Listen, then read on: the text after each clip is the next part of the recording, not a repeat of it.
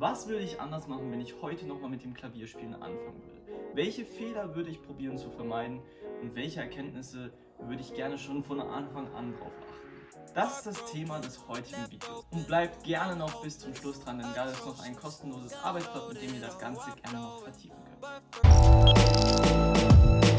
Okay, kommen wir auch schon zu Punkt Nummer 1, was ich heute anders machen würde, wenn ich heute nochmal mit dem Klavierspielen anfangen würde. Und das ist so eine Art Übemethodenarchiv anzulegen. Und das bedeutet, dass man alle Übemethoden, die man beim Üben entdeckt hat und die ähm, gut funktioniert haben, die aufzuschreiben in ja, so etwas, was ich dann Übemethodenarchiv nenne. Wichtig ist, dass man das einfach aufschreibt.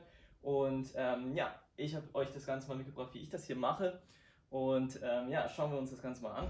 Okay, und so sieht das Ganze bei mir aus. Also das ist mein Übejournal und ich habe immer eine bestimmte Sparte in diesem Übejournal und ähm, ja, da beantworte ich eben diese Frage, welche Übemethoden habe ich genutzt, welche haben funktioniert, welche nicht.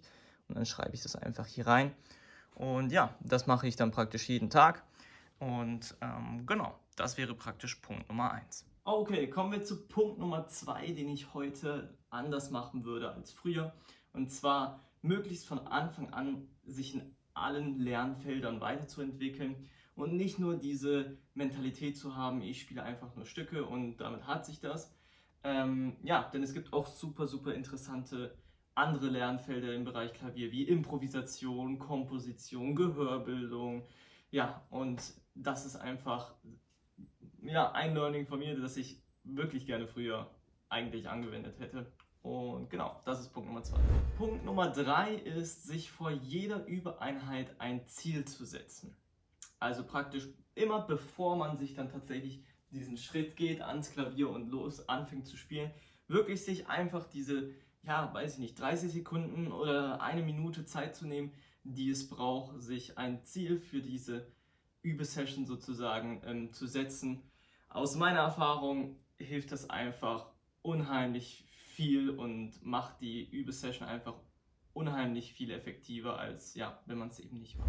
Okay, kommen wir zu Punkt Nummer 4, den ich heutzutage anders machen würde wie früher. Ähm, ja, und das ist den Übeprozess möglichst schön und ja, so zu gestalten, dass man sich eben darin wohlfühlt. Ähm, ja, Übereinheiten sind halt meistens nun mal einfach, ja, man ist allein in einem Raum und übt halt sein Stuff oder sein, seine Sachen, die man halt üben möchte. Und ähm, ja, sich das irgendwie schön zu gestalten, noch mit einer schönen Tasse Tee oder mit einem leckeren Smoothie oder weiß weiß ich was, ähm, was einem da so einfällt. Ah, in, in, in bequemen Klamotten, nicht so wie ich jetzt gerade hier. ja, dann ähm, ja, macht das Üben auch noch mal mehr Spaß als, ja, genau. Okay, kommen wir zum letzten Punkt und das ist Punkt Nummer 5. Und das ist diesmal keine Sache, ähm, ja, die ich von Anfang an falsch gemacht habe, sondern es ist tatsächlich eine Sache, die ich genau so auch wieder machen würde. Und ähm, das ist ähm, ja, möglichst frühzeitig auch anfangen, vor Leuten, vor Publikum vorzuspielen. Also ist jetzt gar nicht wichtig, dass das wahnsinnig viele Leute sind, sondern dass man einfach so in diese ja, Routine einfach reinkommt, ähm, vor Leuten zu spielen. Ist jetzt egal, ob man ähm, anstrebt, äh, das beruflich oder als Hobby zu machen, die Musik ähm, es ist trotzdem, finde ich, wichtig, dass man in diese Situation kommt und ähm, ja, das eben auch einfach mal macht. Okay, halten wir also nochmal die wichtigsten Sachen fest. Alle Übemethoden aufschreiben, sich jede Übereinheit ein Ziel setzen, sich in allen Lernfeldern weiterentwickeln, die Übereinheiten möglichst nett und schön zu gestalten und möglichst früh anfangen, auch vorzuspielen. Ich hoffe, dieses Video hat dir gefallen. Und ja, falls du noch tiefer in das Klavierspielen eintauchen möchtest, dann kannst du auch gerne mit mir persönlichen Unterricht haben. Schreib mir dazu gerne einfach. Und ja, ansonsten freue ich mich, wenn du im nächsten Video wieder einschaltest. Bis dahin, dein Klavierlehrer.